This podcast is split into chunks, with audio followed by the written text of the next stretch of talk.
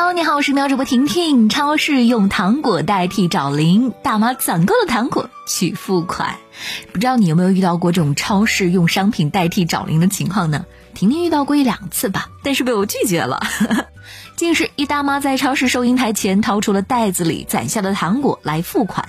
视频拍摄者说，某超市每次以糖果代替找零，大妈这天来超市购物，拿出自己平时收到的代替找零的糖果，想要购买同等价值的商品。超市最后妥协，大妈成功拿糖果消费了。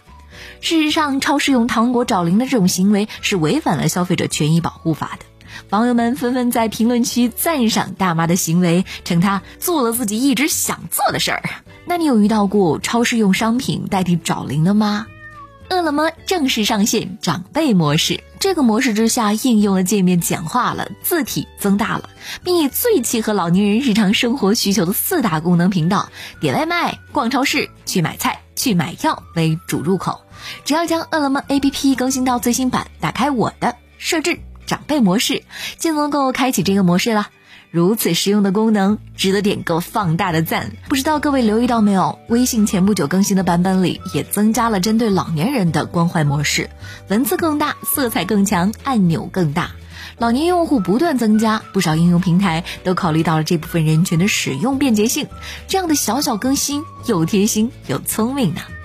近日，澳大利亚男子马特分享了一段自己教两岁儿子捕抓。蟒蛇的视频引发了热议。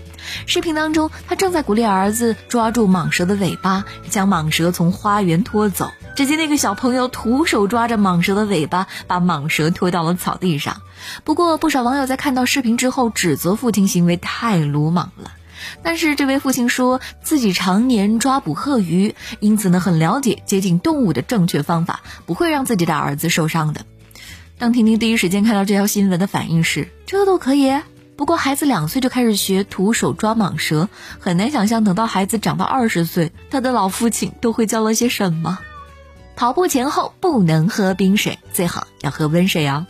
每次跑步的时候，或者是结束之后，大汗淋漓、口干舌燥，这个时候呢，很多人都想喝冰水降温解渴。上海体育科学研究所研究员刘鑫和中国田径运动学院讲师厉素霞表示，运动时和运动后喝冰水肯定是不行的，也不要吃冷饮。运动后身体温度较高，突然喝冰水可能会导致肠胃痉挛。全身血管毛孔骤然收缩，也会影响体能恢复。最好喝二十三十度的温水。如果跑步持续三十到一个小时，跑步前要喝两百到两百五十毫升的水，大约每十五到二十分钟补充十到一百五十毫升的水。如果运动量特别大，超过一个小时，运动后要喝些运动饮料，或者是喝点盐糖水来补充电解质。你都喝对了吗？那好了，我是婷婷，今天先聊到这儿，祝你度过美好的一天。